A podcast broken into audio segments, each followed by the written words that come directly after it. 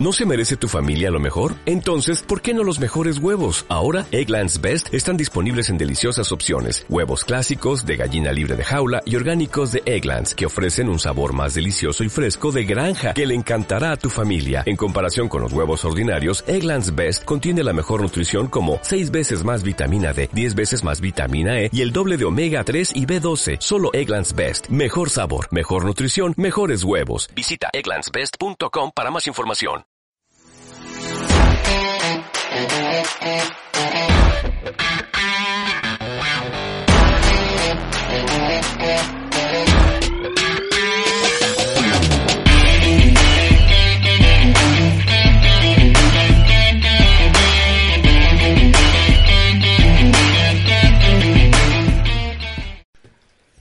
Bienvenidos como cada jueves aquí a, nuestro ratito después del curro, el podcast bueno donde hablamos un poco de juegos y hablamos un poco con, con profesionales del sector, ya sean autores, ilustradores o, o, el rol que ocupen en toda la cadena, ¿no? Eh, espero que vaya todo bien. Hoy tenemos un programa muy relacionado, bueno, más bien con programa, una entrevista muy relacionada con un juego cargado de historia. Y quiero aprovechar quiero aprovechar dos minutitos para hablar de unos juegos que eh, bueno cuando empecé en esto del podcast eh, eh, septiembre del año pasado eh, bueno vi unos juegos que me gustaron y los fui a comprar y les dije a la, a la tienda oye pues me los quiero llevar para hablar de ellos en un podcast y me dijeron para hablar de ellos en un podcast sí un, un podcast de juegos y tal. Eh, y me dijeron pues entonces toma llévatelo gratis dije, no, no. Ya sabéis que, eh, bueno, hasta el momento, eh, pues no le he pedido ningún juego a ninguna editorial, porque no voy a hacer publicidad de ese, de ese tipo. Y me dijeron, yo te lo gratis. Y digo, no, hombre, que los pago, si total tampoco era mucho. Eh, no, no, hombre, toma, toma. Bueno, pues fijaros que me dieron, son dos, son dos barajas, estas que estáis viendo aquí, eh, dos barajas de cartas, así es que no es más. Me dieron las dos barajas de cartas y a día de hoy todavía ni he publicado una foto, ni he hablado de ellos nunca. Entonces, a ver, me sale un poquillo mal. ¿Me los dieron porque quería? Sí. Tampoco estoy en la obligación de hablar de ellos, ¿no? Pero bueno, quiero hablar de ellos porque, bueno, son unos juegos de cartas que a cargo de la editorial eh, Ciudades, de, Ciudades en Juego, ¿vale? Que os podéis meter en la página web ciudadesenjuego.com y, no, y veréis todo, todos los juegos que tienen, todos con carga histórica, ¿vale? Y recurrí a ellos porque los juegos con carga histórica me gustan, ¿vale? Antes que jugar fantasías de orcos y demás, que eso ni me va ni me viene, prefiero jugar un juego con carga histórica. Entonces, ¿por qué? ¿Por qué recurrí? Precisamente porque tienen una barra de cartas que se llama Al Andalus, ¿vale? Pues por eso recurrí. Y ya, pues el otro que me dieron es eh, Las siete familias reales de España, ¿vale? Que es un juego también de cartas. Eh, ¿De qué va el juego? Bueno, el juego realmente como tal, para los que sois jugones, jugones, va de unir pareja. Va del uno con el uno, el dos con el, va de unir pareja. Mm, así que eh, un juego de cartas yo de estos de niño pues tenía de unir la mini mini mouse con Mickey Mouse y esas cosas pero la carga histórica que tiene el propio juego es lo que merece la pena, lo que hace que merezca la pena comprarlo, ¿eh? eh personajes históricos, historia por detrás, por detrás te va contando la historia del propio personaje, de la carta, ¿vale? Y luego las ilustraciones, pues, oye, me gustan, ¿vale? Eh, estoy ahora mismo mostrando en pantalla, por si alguno que nos está escuchando tiene interés, eh, las cartas de del Al Andalus. Coño, que yo que soy de Córdoba que menos que tenerlo, ¿no? Entonces, por eso. Es que, y las reglas de juego son estas. Reglas de juego. Cada jugador recibe siete cartas. Las cartas restantes se dejan en el mazo sobre la mesa. Los jugadores intentan conseguir las cartas que les faltan de sus adversarios para completar una o más familias. Punto. Dime tú, dime tú. Entonces, como juego, pues como juego, bueno, vamos vamos a ponerlo como juego entre comillas pero como carga histórica, súper interesante. Para llevarlo a la aula, si eres profesor y te, o maestro o lo que sea, y, te, y tienes alumnos y quieres que los chavales aprendan, súper interesante. Entonces, voy a dejar por aquí eh, la web esta de, de quién es quien se encarga de esto, ¿vale? Que es Ciudad en Juego. que son los que me lo regalaron, pues mira, vamos a hablar de ello un poquito. Ciudades en juego, ya digo, ¿vale? Eh, y ya digo, carga histórica, juegos con carga histórica, no tiene más. Y la entrevista de hoy, eh, vamos a hablar de carga histórica y luego un ratito con los 15 minutos con Bea que nos va a contar, pues, unas cosas sobre el juego de Undaunted, que está ahora tan de moda, y el Lord of Waterdeep, ¿vale? Así que eh, nos vamos para la entrevista.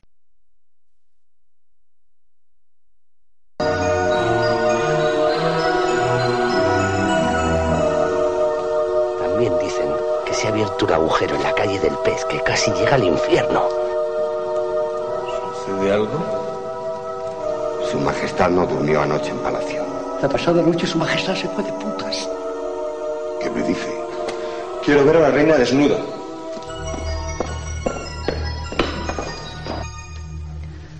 Este cuerpo se merece otra suerte. ¿Quieres decir marido? Válgame Dios, quiero decir mejores amantes. ¿Te parece poco el rey? No puede ser, el rey lo hace endemoniado. Lo, lo, lo han pasmado, anda como pasmado.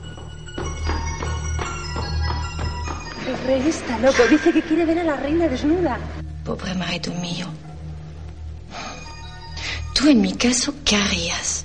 Quiero que evitéis que el rey duerma con la reina. Al menos mientras no llegan noticias de la flota y la guerra de Flandes. ¡Dejadme pasar! ¡Soy el rey! Así como todo tipo de extrañas señales en el firmamento, quién sabe si diabólicas, han ocurrido esta noche en esta viña.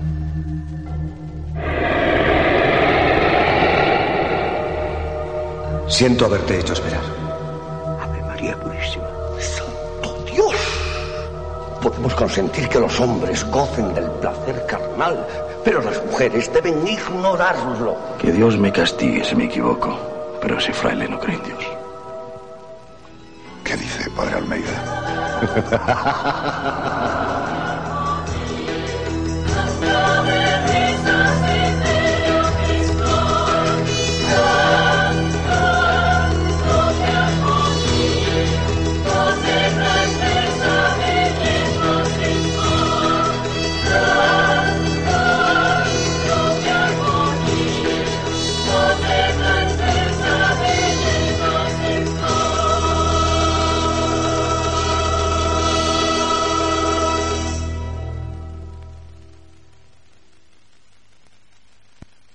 Bien, pues hoy estoy aquí, ha venido a vernos después del curro, Iván Notario, eh, que muchos seguramente ya lo conocerán por juegos como por ejemplo Mar Rojo, y él que está ahora mismo, que se ve mucho por las redes sociales, Rey Planeta. Eh, gracias Iván por venir aquí a esta sesión después del curro. Bueno, en primer lugar, gracias a ti por darme la oportunidad de, hablar contigo. Y bueno, y a todos los que nos escuchen. Sí, sí. Lo primero Por- que quiero decir Dime, dime. es, eh, bueno, el- un poco la génesis del Rey Planeta, si te parece. Cla- claro, claro. Mira, el, el Rey Planeta surge hace, hace ocho años, realmente, entre mi hermano y yo, que bueno, somos un poco los que hemos movido esto. Pues a- mi hermano tiene la idea de hacer un libro, un osprey, un librito esto de temática militar, eh, Sí. histórico. Tú ya publicaste un libro sobre los tercios españoles, ¿no? Exacto. En 2012 Esa es- era, ¿no? Exactamente, esa es la génesis. Mi hermano tuvo la, la idea, contactó con Osprey y bueno, salió un libro, bueno, tipo Osprey, mm, de divulgación, no es nada académico, Sí. pero es un libro de, de divulgación ¿no? que habla del final de los tercios. Y allí, pues en ese momento vimos que es una historia, una historia, yo creo que muy apasionante Ujú. y dio rienda a, a enlazar con otra pasión nuestra que son los juegos de, de mesa, en Wargames, en este Ujú. caso. Ujú. y vimos que ya había un, había un tema, una temática que no estaba muy tocada en aquel entonces, y hoy tampoco, en realidad, sobre la, los tercios, la época de los tercios, el renacimiento barroco hasta la, poco hasta la ilustración, ¿no? Y eso ha ido evolucionando, evolucionando, evolucionando, y teníamos un, un prototipo de juego, y a raíz del confinamiento, bueno, el, el famoso confinamiento debido a las circunstancias que todos sabemos, Sí. vimos que quizás un juego de temática de solitario pues que nunca viene mal, ¿no? Principalmente por el, confinamiento, ¿no? Que, pero también porque sabes que a ciertas edades pues ya nos cuesta más quedar con la gente, no tenemos tiempo, los fines de semana, la familia, y los juegos solitarios hoy en día son operativos también, son un, un, tema interesante, ¿no? Está bien quedar con los amigos para jugar, pero también tener la oportunidad de jugar en, pues, solo, en modo solo, pues es interesante. Sí, es justo eso, que dices, es una de las cosas que yo cada vez me doy más cuenta con, con la gente cuando la sigo y demás y, veo sus comentarios y tal. Aparte de este año que nos ha tocado vivir, eh, el tema solitario eh, va a eso. Este año ha sido un poco obligado, no lo han metido ahí por calzador y o, te habituaba a los juegos en solitario o iba a jugar poco. Y luego, eh, lo que tú has dicho, ya pues a cierto momento, pues a lo mejor es más difícil quedar o dices, me apetece jugar a algo, pero tiene que ser solo. Y sí que el solitario, pues te quita un poquillo ahí ese mono, por así decirlo. Exactamente. Y bueno, lo, que te decía, el, el Rey Planeta sí se esto como, del primer momento, como solitario, cooperativo, por supuesto, porque tiene su gracia jugar a, dos. Si alguien no lo sabe, que creo que con el spameo brutal que hago, el Rey Planeta se trata de, de un rey, o sea, gestionar la vida del rey. Y como tal, pues tiene su válido, su, primer ministro ¿no? de, entonces, que entre los dos se dedican a gobernar un imperio y la vida privada del monarca. Y yo creo que un poquito está, está la gracia. Insisto también, yo no he venido, bueno, ni mi hermano tampoco, yo hablo por los dos, ¿no? Eh, a revolucionar el mundo del panorama de los juegos de mesa, no, no, está, todo está prácticamente todo inventado, ¿no? Ahí en, en este mundo. Siempre podemos ver un poco de novedad, un poco de sorpresa, pero en general eh, está todo inventado. Y yo no vengo tampoco, ni mi hermano, a revolucionar aquí el mercado. O sea, que nadie se espere, ustedes han inventado la pólvora. No, no, no, es un juego que bebe de muchos otros juegos. Un juego sencillo que yo creo que la gracia es aquí. Te metes en la piel del monarca para lo bueno y para lo mejor, porque para algo es el monarca. Sí, sí, sí. sí. este juego, por ejemplo, tú eliges la, amante que tiene. Igual que no puedes elegir el general que manda el ejército de Flandes. Bueno, eh, puedes elegirlo, pero bueno tú te dedicas sobre todo a, la gran política. Tú te dedicas a, decir en qué campaña militar me involucro o otras cosas importantes como si hago la paz con tal país o, eh, invierto en las colonias americanas, pero también tiene la parte de, bueno, eh, tengo que ir a, los toros, Felipe IV en este caso, Enrique sí, era un fanático de los toros y de las mujeres, de la vieja escuela. Eh, un personaje, bueno, hoy en día sería un torrente torrente de la película. Sí, sí. Sería algo así. Y él se dedica también a buscar sus amantes. Tiene el riesgo de que, por ejemplo, puede, eh, hablo entre comillas, echarse de amante a la, a la, mujer, a la esposa del duque de Albuquerque. Claro, esto le va a proporcionar una punto de felicidad, por alguna manera, pero también mm. le va la enemistad de uno de los nobles más poderosos de la época. Y todo eso es lo que va, tiene que gestionar el jugador entre comillas, el vicio y, la virtud. Sí, sí. Que por cierto, tampoco, este juego tampoco pretende ser un tratado de historia, ¿eh? pero la vida de Felipe IV es muy, muy interesante. como yo. Vale, eh, nace todo a raíz del libro de Osprey, que se llama Los tercios españoles. Eh, mira, voy a compartir pantalla pues para que los que nos estén viendo que puedan saber un poco la carátula del libro y demás, ¿vale? Ya además ya podéis comprarlo que no, ya no hay royalties, o sea que ya no va un duro. Aquí está el libro, Los tercios españoles 1536 a 1704.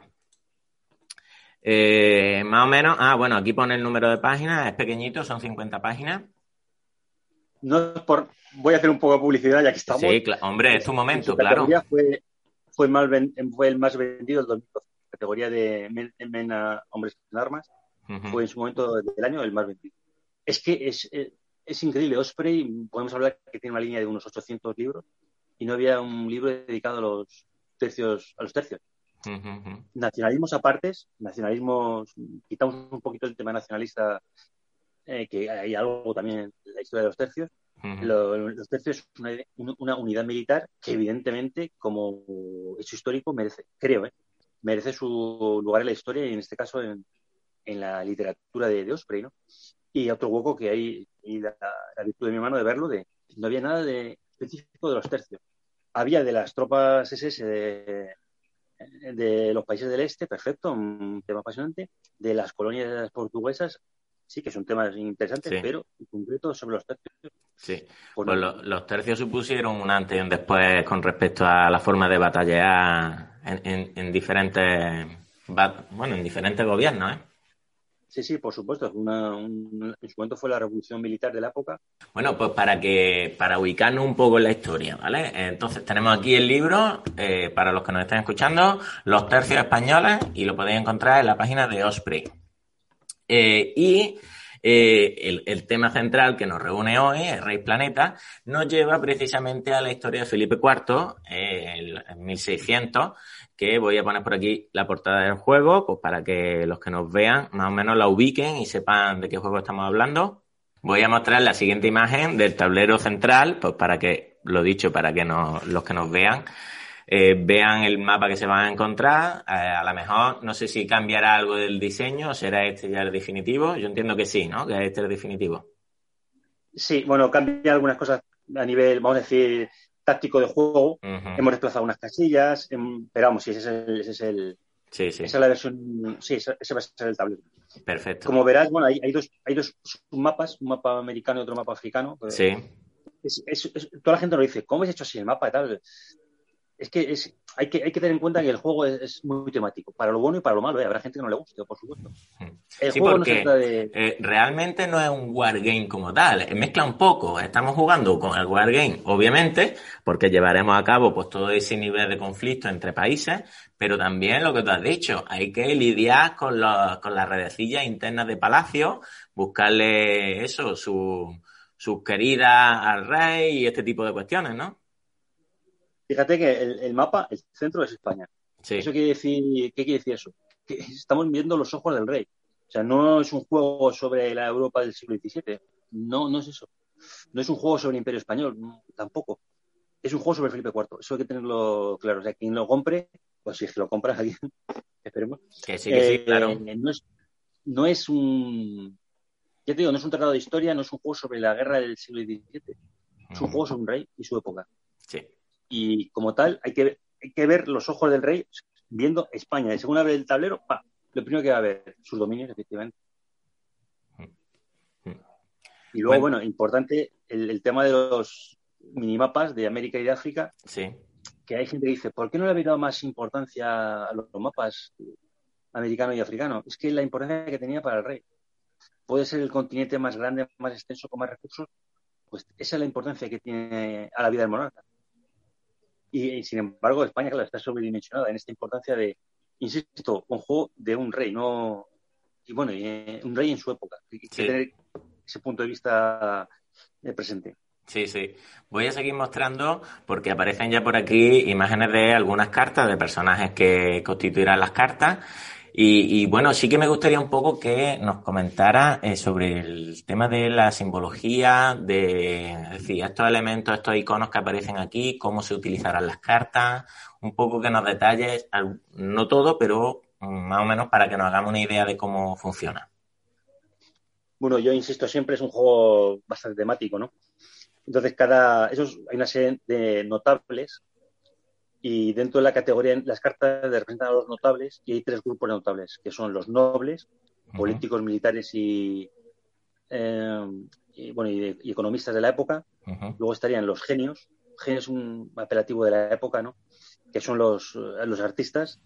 Y luego las damas. Esos son los notables del juego. En este caso son las cartas de los nobles, los políticos y militares.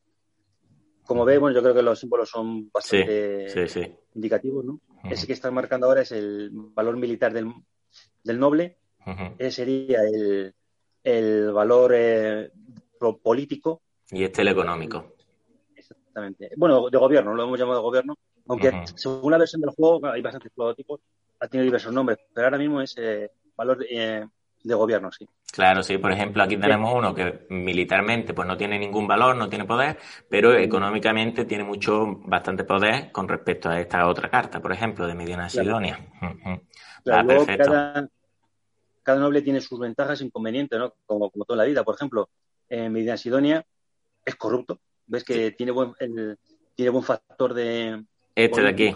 Sí. gobierno, pero es un es corrupto, con lo cual te va a robar. Te va, si, depende del juego, pero te puede robar dinero. Ah, así, así, es la vida. Sí, sí. Bien, bien. Vemos que la corrupción no es de ahora, ¿eh? Es un invento de bastante antiguo.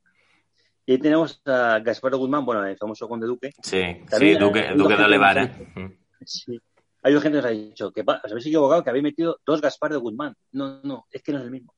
Ya veréis que en el juego hay dos Gaspar de Guzmán, pero no tienen nada que ver. Son dos, dos nobles de la época totalmente distintos.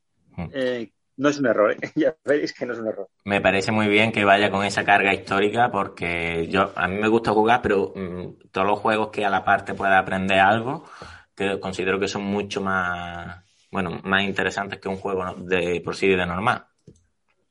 Y, aquí en, e, en, esta otra imagen aparecen pues las fichas o los, los, tokens, como los queramos llamar, que iremos eh, plasmando en el tablero, ¿no? Eh, y que también tienen, pues, eso, pues los nombres de los, de los nobles que tú acabas de comentar ahora mismo, tanto españoles como de otros países. Es así, Lógicamente, la, la, mayor parte son españoles, ¿no? De los, De los nobles, pero como, mm. bien has dicho, también hay nobles militares, en este caso, de otras potencias, ¿no? Eh, cabe destacar, por ejemplo, Conde, que es una figura muy interesante es el, príncipe de Condé, eh, el vencedor de Rocroi, la batalla de Rocroi, eh, un noble francés que efectivamente que está en los dos bandos, está, eh, es español y a su vez es francés. Porque, bueno, es una historia apasionante, se rebeló contra su rey, contra Luis XIV, pasó al servicio, fue el vencedor de la batalla de Rocroi con el bando, con las tropas francesas, y años después conquistó Rocroi con las tropas españolas, con el mando de las tropas españolas. Fíjate que, ¿no? que la vida, como dice la canción, te da sorpresas. ¿eh? Sí, sí, sí. Oye, ¿y, estos personajes, estas fichas de personajes, se inician ya eh, en el montaje inicial en el tablero o van apareciendo conforme salen las cartas? No, hay, lógicamente hay tres escenarios de juego. Los años milagro, que es la primera parte del reinado, más o menos hasta la hasta el fin de la guerra de los 30 años. Y luego los años, eh, vamos a decir, horribles, eh, que es desde 30 años, final de 30 años, hasta el final del reinado de Felipe, Felipe IV. Y claro, cada tú despliegas según el escenario unos líderes u otros y el resto te van viniendo pseudo-aleatoriamente por cartas. Tú tienes una capacidad de decisión, porque claro, el rey lógicamente puede decidir nombrar un ministro u otro, ¿no? O un general u otro. Pero hay veces que te va a venir forzado por la situación. Y sin embargo, los líderes extranjeros, como rey de España, no tienen ningún control te van a salir los, los que toque. Salen entonces, es decir, eh, el mazo no tiene ningún orden de, a la hora de barajarse, de, forma que lo hagan cada partida completamente diferente, ¿no? Bueno, el, voy a entrar un poco en el, sistema de juego. El juego sería por un mazo de eventos. ¿no? Hay un mazo de eventos, que son las cartas que van a ir dirigiendo el juego, y luego hay diversos mazos distintos de los nobles. ¿no? Eh, los mazos son independientes tú dispones el despliegas, tus nobles, eh, y luego empiezas a jugar con el mazo de eventos. Vas sacando eventos uno a uno y, lo vas resolviendo. Este juego, bueno, es un, no es que sea novedoso, no es el primero, pero no trae dados. O sea, los propios eh, los eventos se van resolviendo con las mismas cartas del mazo de eventos. ¿Qué significa esto? Que una misma carta en un turno se juega como evento o como como como acción, lo hemos llamado Sí, como prueba de fortuna, ¿no? Para determinar si el evento anterior se produce o no. Vale. Con lo cual conseguimos un mazo totalmente dinámico. Puede ser que en un turno te salga una determinada carta y la juegues como evento o no, o como prueba de fortuna, con lo cual el mazo de un turno a otro es totalmente distinto. Luego, en la parte histórica del juego, eh, eh, significa que vas a tener unos eventos disponibles unos turnos u otros, que luego puedan producirse o no. Lo tenemos eh, el, la Fondée, ¿no? que es una, una rebelión nobiliaria francesa, puede ocurrir o no, si te sale el evento o no. Y además te puede ser unos determinados turnos, no todos. Sí, nos ponemos nosotros en la piel del monarca y reescribiremos la historia, que no tiene por qué. fíjate, es, que, es que fíjate, tú eres rey, pero no eres divino. O sea, a lo mejor se te muere el, el, el general de, Flan, de Flanders, el ejército de Flanders. Si, se te muere porque coge una gripe, entonces, bueno, una, una peste, cualquier enfermedad, o se cae del caballo. Puede ocurrir, ¿no? Si te muere y es que te trastoca todos los planes. Por ejemplo, el cardenal Infante, uno de los mejores estrategas, eh, hermano del, de Felipe IV, uno de los mejores estrategas de la, del siglo, ¿no? Iba para monje pero bueno, al final, cardenal infante. Se convirtió en un general del ejército de Flandes, gobernador. Pues se murió joven el hombre. Eh, con la mala, había ganado una, bueno, la batalla de Norlingen, había ganado una, serie de batallas, luego sí, había ganado una serie de batallas muy importantes y, y, se murió de una, una enfermedad eh, no demasiado grave, pero se murió. Se le trastocó el hombre todos los planes. Y en eso, en la parte del juego, que el rey tiene que reaccionar. ¿Y qué hago ahora? Pues qué mala suerte he tenido. Mala suerte.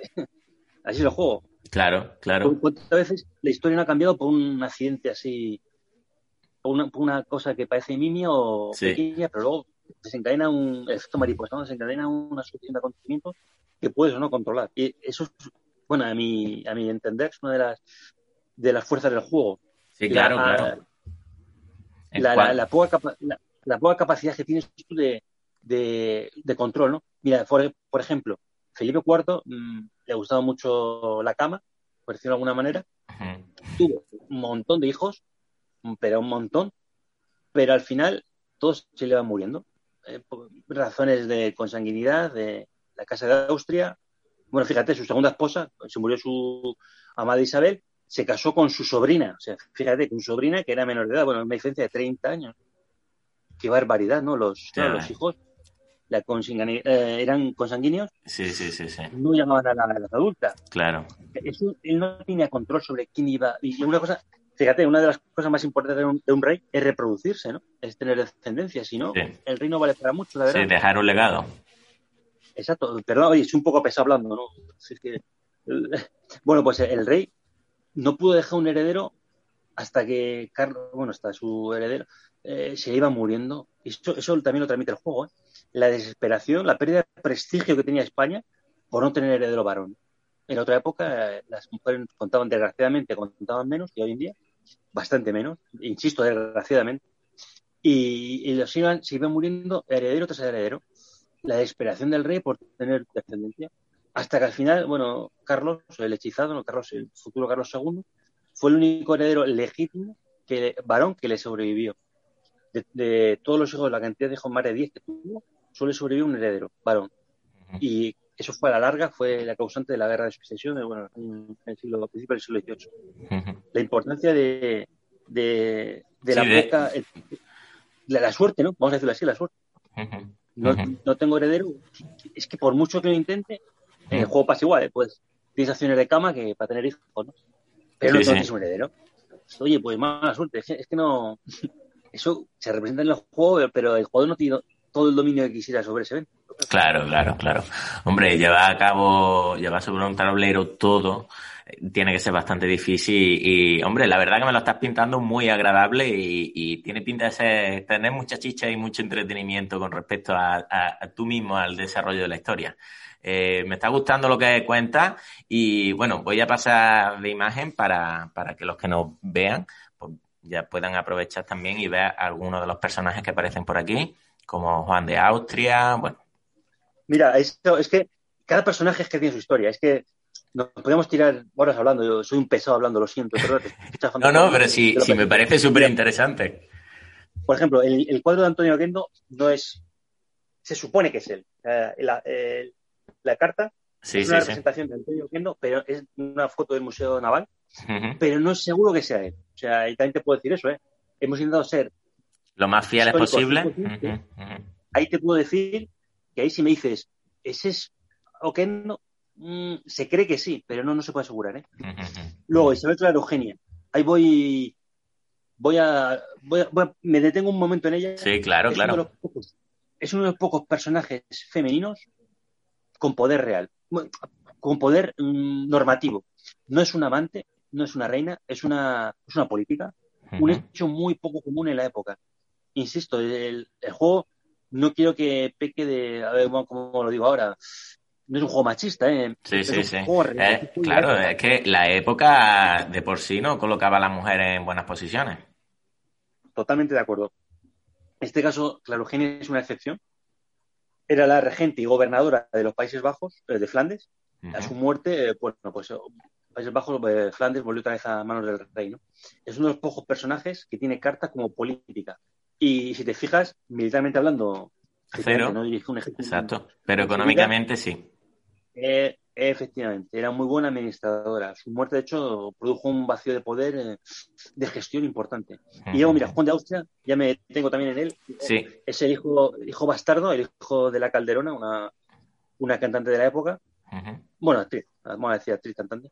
Y es el único heredero ilegítimo, ilegítimo que tuvo eh, una connotación, tuvo cierta relevancia política. El resto iban para monjes. O sea, el Felipe IV tuvo alrededor del 30 bastardos bastardos eh, no es una palabra, en la época no era, no tiene la connotación peyorativa de ahora, ¿eh? Lo digo por si suena, puede sonar no fuerte, en aquella época no era, no era un término tan peyorativo como puede sonar ahora. Sí, pues sí, fue el único bastardo que tuvo relevancia política. Fue, bueno, fue regente, de hecho, a la muerte del rey. Una regencia, bueno, regente, regente de la sombra, vamos a decir. Eh, fue la gran esperanza del, del final del reinado de Felipe IV. Desgraciadamente, como se comprobó, no fue, no estuvo a la altura de las expectativas, pero Oye, y, com y, como duda, aquí, por ejemplo, Juan de Austria en Poder Militar, el interrogante, que es porque todavía no estaba decidido. Efectivamente. Bueno, es que eh, aquí hoy en día es muy fácil decir, voy a hablar la guerra de secesión norteamericana. Tú te imaginas que tienes varios generales de, del sur, ¿no? Sí. Eh, para poner como general en jefe. Hombre, hoy en día vamos a poner a Lee, ¿no? Que sea un general mejor. No vamos a poner a, yo que sé, a, a Gile, porque no era el mejor. Eso es lo que este juego queremos evitar. O sea, no voy a poner a Juan de Austria porque sé que es el mejor. O, o claro, es que eh, Spinola siempre va a ser el, el, general Spinola, es el mejor. Pues le voy a poner directamente, pero el rey, el rey no sabía que era el mejor. Hombre, podía suponerlo, vale, pero luego vale, la realidad vale. Uh -huh. Y eso Juan de Austria fue especialmente bien amado, o sea, se esperaba, tiene grandes esperanzas de él, el rey. Felipe IV, su padre, su padre, su padre, perdón. Y claro, le dio el mando del ejército. Pero ¿Era bueno o era malo como general? Es que ahí está la duda que tuvo Felipe IV que tendrá el jugador. Juan de Austria efectivamente no fue un buen general. Empezó muy bien. Mmm, Valencián, en una batalla, eh, la ganó. Bueno, la ganó porque iba detrás de, detrás, estaba detrás de Conde. Ganó, parecía que iba a ser bueno, pero luego, bueno, perdió la, la campaña de Portugal. Fue un desastre fundamentalmente por culpa suya, porque se, bueno, se le fue un poco la cabeza. Uh -huh. eh, pero eso, el jugador, si, si, tiene un general malo, no lo va a poner a posta, ¿no? Claro, es que claro. No sabe si es malo, ¿no? Bueno, me arriesgo, lo pongo, o pongo uno que sé que es un poquito peor, pero que es más, puedo confiar más en él. O me arriesgo a poner este señor que a lo mejor es general. El mejor es Entonces, claro, cuando juguemos esta carta, por ejemplo, el valor de militar de, de este personaje se desarrolla conforme, conforme que como... Sencillo, sacas la siguiente carta del ah, uh -huh. y si la, la, carta tiene tres posibilidades, ¿no? Uh -huh. Vamos a decirlo eh, buena, neutro o, o mala, ¿no? Uh -huh. Depende de lo que saque, pues será mejor o peor. Ah, Esto qué interesante. Claro, claro, ¿ves? Es que eso, es que no, no queremos un juego determinista. Sí, que sí, el sí. jugador sepa, bueno, pues pongo a Oquendo, que Oquendo era un excelente marino, y ya, ya sé que va a ganar porque es el mejor. Oye, pero esto bueno, le da una variabilidad muy buena, ¿eh? Porque lo mismo claro. he hecho una partida y Juan de Austria un máquina, y lo mismo la siguiente partida no me da una. Efectivamente, de hecho, Juan de Austria tiene tres fichas de general, con los tres posibles rangos de valor, de 1 a 3. Uh -huh. Fíjate, si te sale el general de valor 1, el montón, o el general 3, que es como, bueno, es el, el Napoleón del siglo XVII. Claro, claro, Eso claro. Es un efecto que queremos, en concreto con Juan de Austria, pero hay más, hay más, algún otro notable que tiene esas Uh -huh. características también. Aquí vemos otra serie de cartas de otros personajes. Aparece por aquí Francisco de Quevedo. Bueno, eso sí. es que, bueno, Quevedo hay un hecho que no creo que no es muy conocido, bueno, es que no lo he descubierto yo, ¿eh? lo he visto en internet, no creamos. Quevedo dedica más poemas a, al dinero, más prosa y poemas al dinero que, que por ejemplo, a, la Virgen, ¿no? Eso es rompedor, o sea, es que la, tenemos una idea de. Yo tenía una, tenía una idea, bueno, allá en el, antes de empezar con el libro de Opry, teníamos una idea un poco, no sé, alejada un poquito de, de lo que era la, la vida de entonces, ¿no? Sí. Sí, la elección tenía su, por supuesto, su, eh, su espacio en, el, en, aquel momento, pero el dinero, como hoy en día, era eh, omnipresente. Claro, y que claro. luego le dedica poemas a la inflación, ¿no? Dices, qué tío tan moderno que le dedica poemas a la inflación, ¿no? Una cosa que parece que hemos hoy en día, ¿no? La inflación, no, pues Quevedo ya sí, estaba sí. ahí. Estaba sí, sí. Oye, y los iconos en estas cartas que cambian, porque estos son, estos eran los personajes, como los llamaba antes, los nobles. Sí son los genios. Eh, eso, los genios, los genios, eso. y las mujeres en este caso son las damas, ¿no? Bueno, pues mira, en este caso es fácil, ¿no? Vemos el corazón, que es la, felicidad que va a dar al rey. Sin embargo, en el costado inferior izquierdo, ves ahí que nos envuelto en laureles, hay prestigio, ¿no? Claro, le va a dar María de Chirel, le va a dar mucha felicidad al rey, pero le va a quitar prestigio, porque era la hija de un conde muy poderoso, ¿no? Claro, claro. Amigo, ¿qué quieres? ¿Felicidad a costa de tu prestigio político? ¿O quieres divertirte o más o menos? En fin. Por ejemplo, las reinas eh, le dan menos felicidad, pero le dan más prestigio. Isabel de Francia era la hija de, un rey de Francia, o sea que el prestigio le daba, ¿no? Sí, de Enrique IV. Claro, claro, el prestigio no, no entendido como, también, ¿no? Como lugar social, sino al ser la hija de un rey de Francia, tenía contactos. No, claro. mismo declarar la guerra a tu hija que a la hija del vecino. Claro, claro. ¿Ves que, ves, que las amantes son negativos, ¿no? Sí, sí, sí, sí. Claro, es que el rey, ahí, ahí es el jugador, ¿no? ¿Qué hago? Eh, ¿Consigo felicidad y punto de victoria por ser feliz o punto de victoria por prestigio? En fin, es... Claro, porque al final del juego ganamos en función de qué, de la felicidad o de los puntos de influencia o qué. Sí, hay unos puntos de victoria que a grandes rasgos se fundamentan en tres pilares. Prestigio de la monarquía, felicidad del rey e ilustración. Ilustración es la, la, vida de, la vida cultural de la corte. Sí, este icono que, aparece por aquí, por ejemplo. Efectivamente. Que también va de 1 a 3.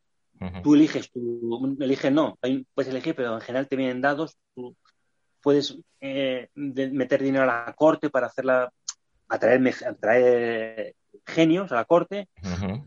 En fin, es la decisión del, del, rey. Puede ganar, puede acumular puntos por esos tres factores. No solo la guerra, o sea, queríamos un juego, mi queríamos un juego que no fuera solo. Sí, sí, enfocado en lo militar, exacto, exacto. Porque es que, claro, es que, es que pensaba, es que el rey, mm, claro, los juegos de los Wargames generalmente, eh, pues son de guerra, evidentemente, sí, el nombre, pero el rey hacía muchas más cosas, ¿eh? El rey se reunía con... Y, y, había reyes que ni de la guerra se ocupaban.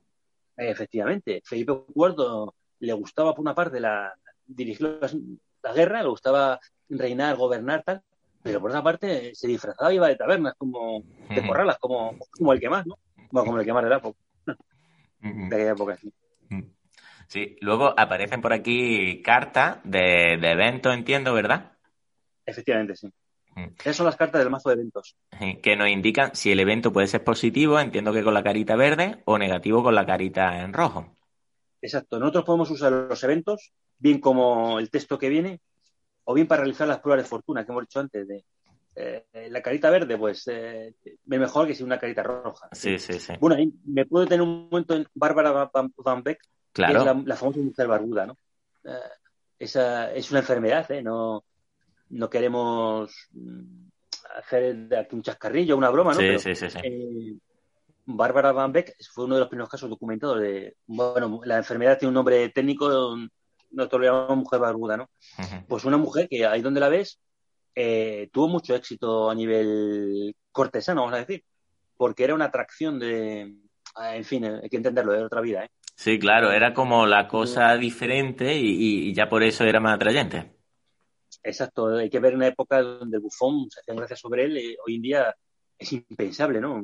Tener en la corte una serie de, señores bufones para reinos de él, ¿no? De enanos para reír una mujer barbuda. Pero, amigo, es la época, ¿eh? O sea, hay que entenderlo, ¿eh? si alguien viene con el espíritu del siglo XX a jugar este juego, mm, uff, pues es que, claro, Bárbara Van Beck, por ejemplo, tenerla en la corte, era muy codiciada en, la época, ¿no? Pues en este caso te da una acción real extra. Sí, sí, eh, es lo que indica la carta, que la, es una figura pública exitosa y, en la corte pues ganaría un, un punto en ilustración. Efectivamente, eh, hoy en día sería impensable ¿no? que un, gobernante se rodeara de, de personas con esas diferencias para, para ser más, más guay, vamos a decirlo. ¿no? en aquella época era, era común. ¿eh? Pues, pues vamos, a, mí me atrae bastante lo que has contado, lo veo bastante inmersivo en la historia y el hecho ese de que cada, que no sabes por dónde pueden salir las cosas me parece atractivo y, y no sé, ¿cuándo crees que, porque no sé si lo, si saldrá a través de editorial directamente en tienda, si saldrá a través de una campaña de crowdfunding. ¿Qué tenéis pensado en ese aspecto? es, eh, va a ser una preventa, o sea, ni tienda directamente ni, crowdfunding, es, va a ser una preventa.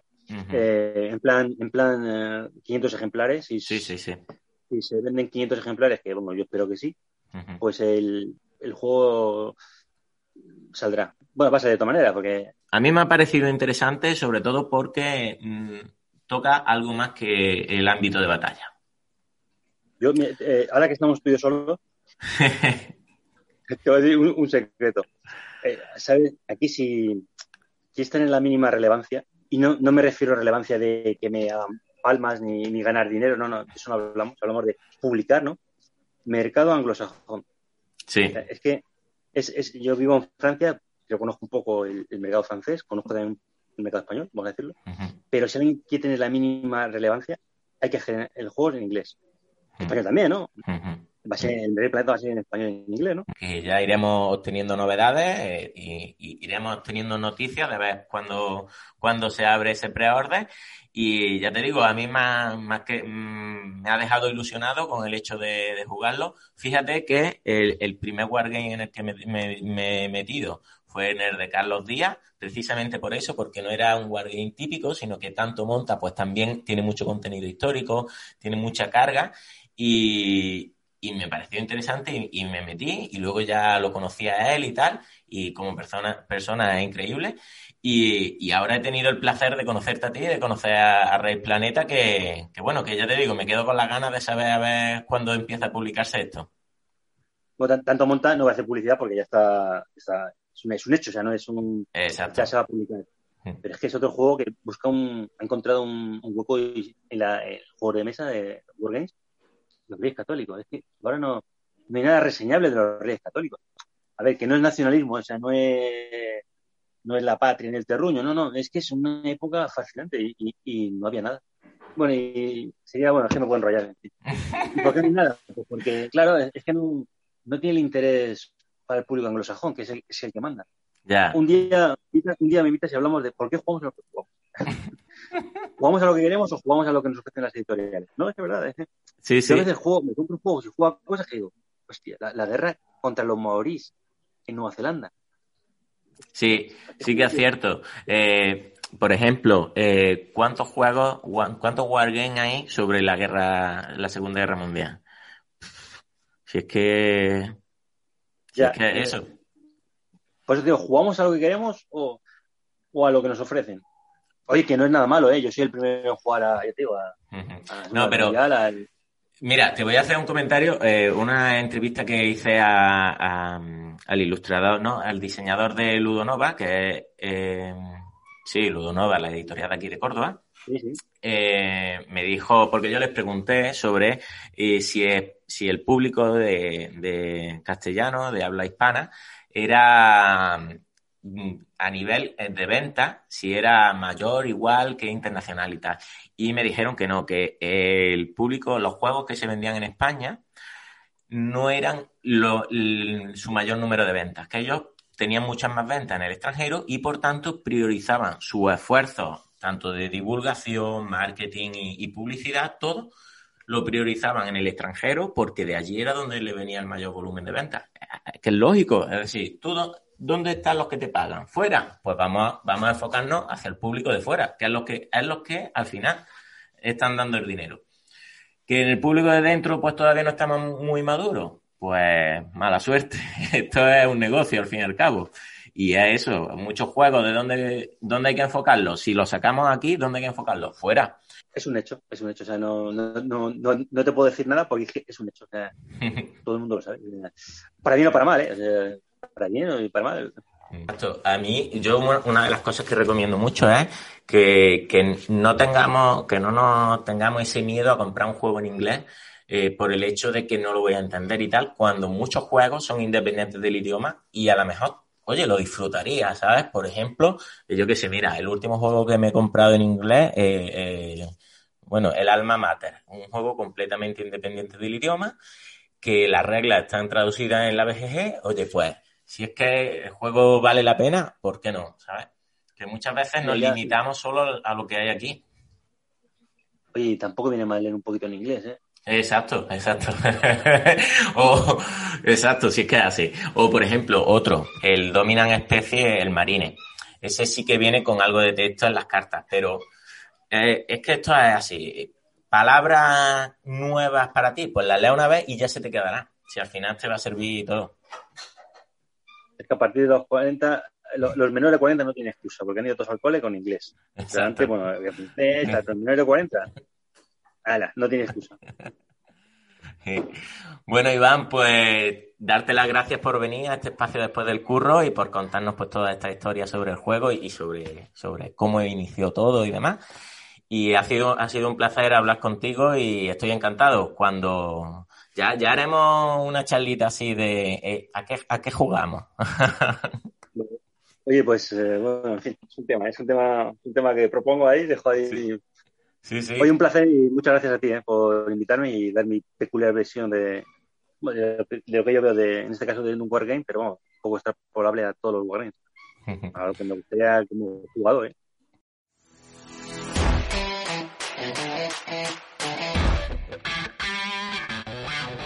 Bueno, pues estamos ya eh, tras esta, este contenido o este programa con carga histórica más bien. Estamos ya ahora para desconectar, vamos a cambiar un poco el chip y nos vamos ahora con Bea, que, que es nuestra, nuestra jugona preferida y es la que nos carga de, de, de- la que nos ilustra. ¿Qué tal. Bea? ¿Cómo estás? Bienvenido a los 15 minutos con Bea. Tontería. Lo bueno que con el paso, lo bueno que con el paso del tiempo ya tú Se misma ya, ya te estás creando la sesión. ¿eh? Hola. La verdad que para mí es la sesión favorita del programa, ¿eh? tengo que decirlo. Eh, Los, los 15 minutos con Bea. Bueno, escucha, te quería preguntar. eh, cuéntanos acerca del Undaute, así a, a saco.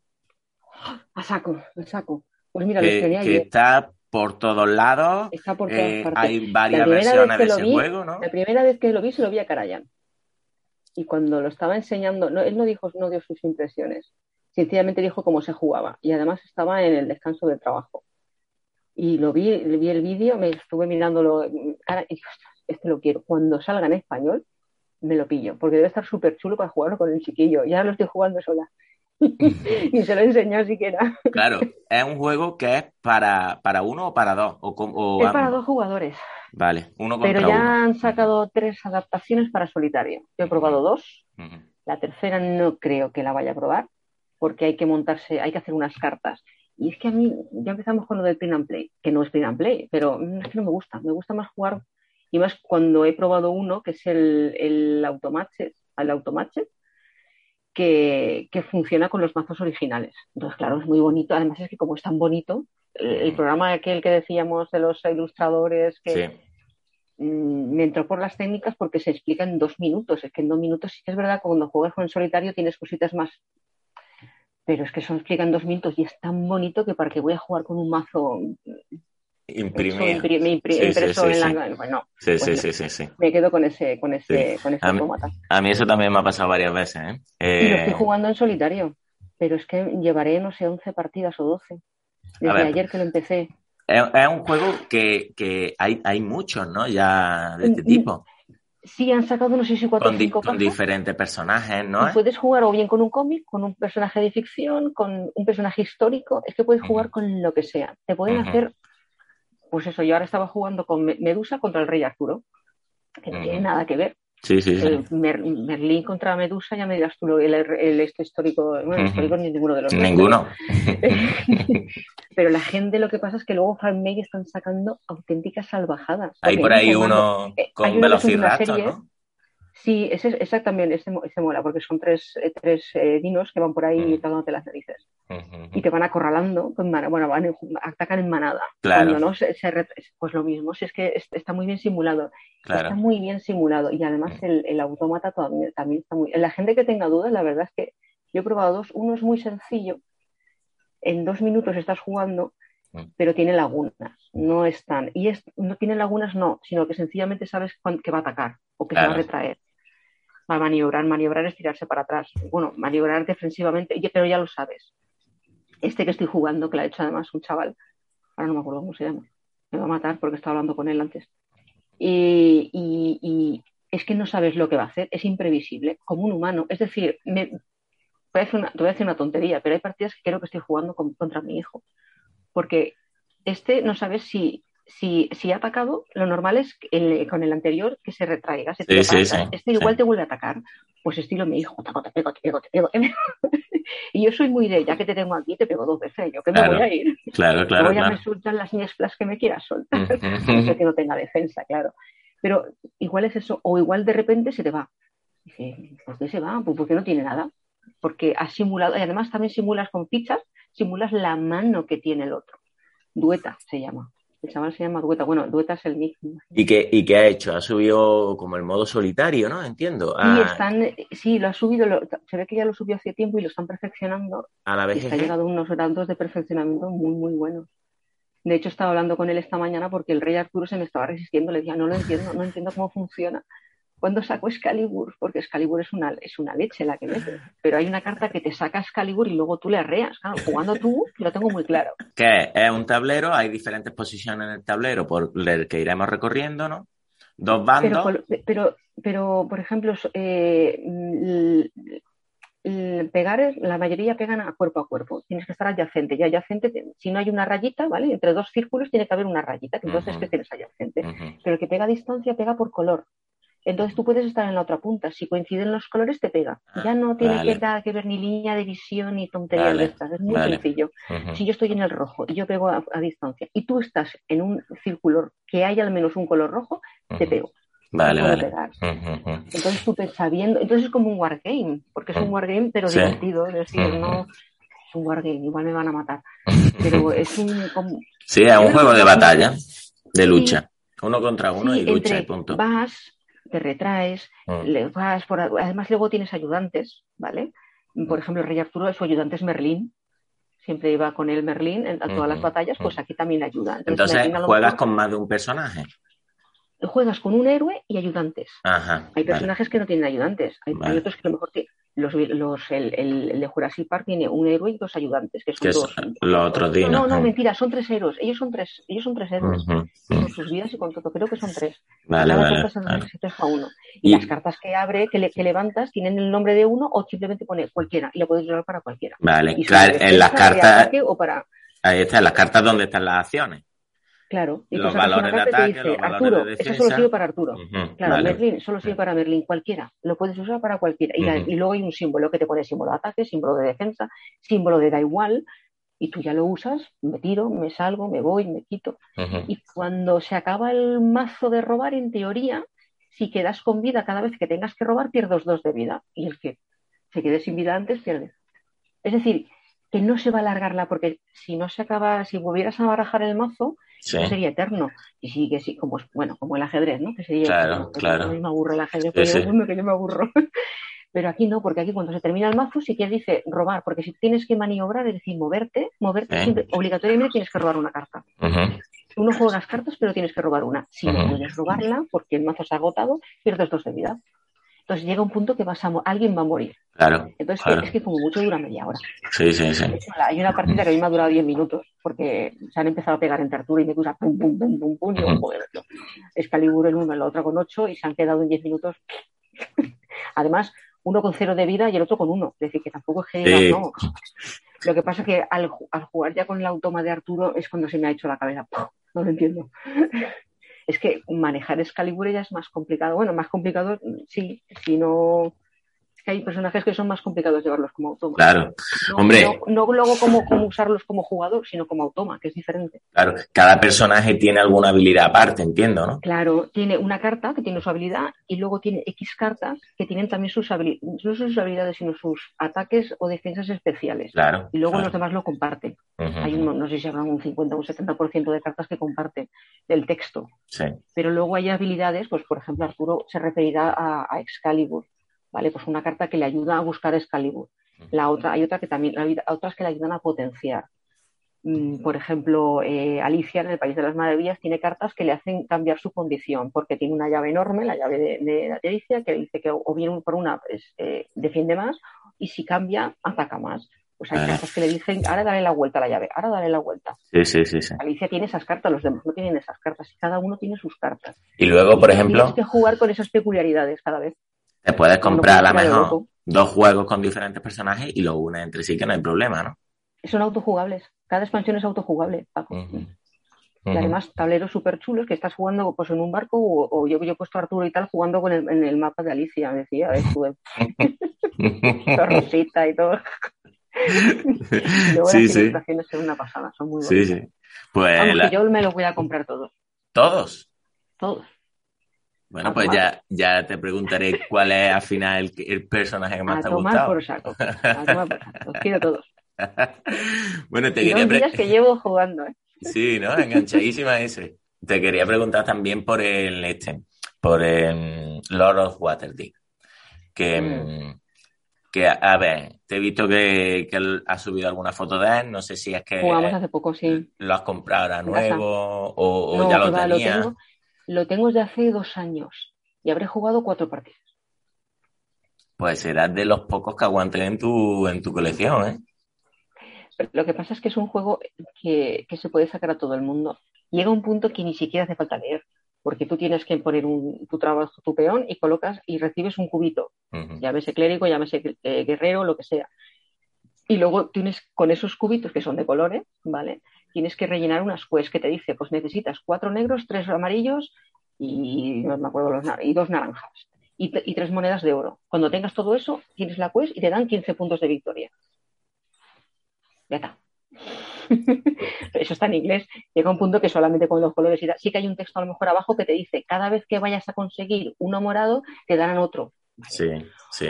O cada vez que uno lo consiga, te lo dan a ti también. Sí, pero no es algo difícil. Por lo que me estás contando, no es, no es algo difícil. Luego hay una es- expansión que tiene dos módulos que le añade un tablero más para que haya más oportunidades y jueguen más jugadores. Y luego otro que añade calaveras, que es un poquitín ya de putear. Vale. Vas mandándole calaveras a los demás, traba- a Vale. los demás jugadores. Y ese ya es más de puteo.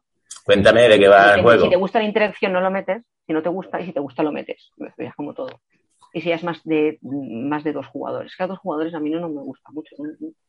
No, sé. A dos jugadores lo, demasiado. lo recomiendas a partir de tres, ¿no?